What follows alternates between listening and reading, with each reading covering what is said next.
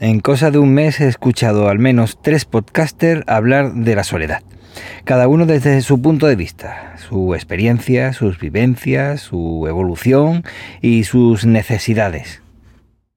Diario de Argifonte Es mi diario sonoro. en versión podcast. versión para llevar, Take away. versión para descargar. Espero que te guste. Espero que te guste mucho. Espero que te guste.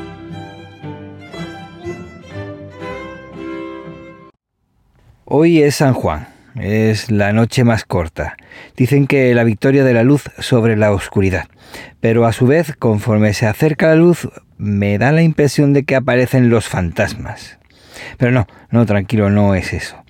Al primero que escuché hablar sobre la soledad fue a C3PO, hablando de la soledad que sentía al no estar con su mujer.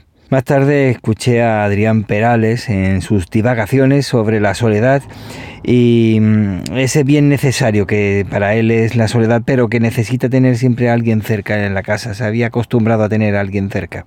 Luego, más tarde, he escuchado a mm, Yoyo Fernández en Sube para arriba, que la soledad para él es su oxígeno, su mm, eh, vital necesidad. Sin embargo, no creo que hayan sido los únicos que hayan hablado en esta última temporada sobre la soledad. Cuestión de mes y medio por ahí he escuchado a otros hablando desde su otro punto de vista. Y es que he escuchado a personas hablar sobre la soledad al ver cómo su nido se va quedando vacío, su casa, conforme van creciendo los niños. Resulta que hay cuatro soledades diferentes a la que a la de estar solo, simplemente. Sin embargo, hay otra, otra de la que he hablado yo y era esa soledad que sienten las personas que están rodeados de gente que incluso se supone que se preocupan de, de ellos. A su vez, a la soledad creciente también que va sintiendo una persona anciana, sí, creciente. Conforme van creciendo, va sintiéndose un poco más solos, más solos dentro de una soledad que aunque puedan estar llenos de familia que no tiene nada que ver con la que yo he he comentado antes, va viendo que se va quedando solo, como que ya no hay tantos de su edad en su entorno. Y no solamente tiene que ser un entorno cercano, sino también en, en los medios. Y va viendo como todos sus conocidos van cayendo a su alrededor. Y esa soledad que va acompañado con una sensación de culpabilidad del que ha sobrevivido. O también cierta sensación de agradecimiento por seguir vivo. Pero también eh, me ha llamado la atención mucho esa sensación de cansancio cansancio por ir avanzando poco a poco y en ocasiones está cada vez ve en primero en ocasiones y luego se ve convirtiendo en algo más seguido que todo se repite, que ya no hay nada nuevo desde hace ya mucho tiempo. Justo en San Juan, cuando la luz vence a las tinieblas, como dicen y he dicho antes, es cuando veo todas estas diferencias entre soledades.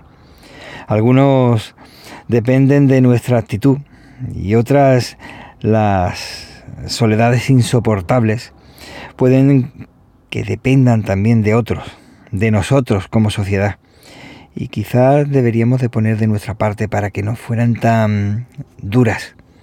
Y aunque nos pueda molestar escuchar a alguien que de buenas a primeras empieza a hablarnos sin tener eh, confianza o sentido, quizás es un grito de auxilio que no siempre es una persona que necesita hacerse notar, eh, llamar la atención, sino que quizás está reclamando ayuda, pero no sabe hacerlo y lo está haciendo de esa forma.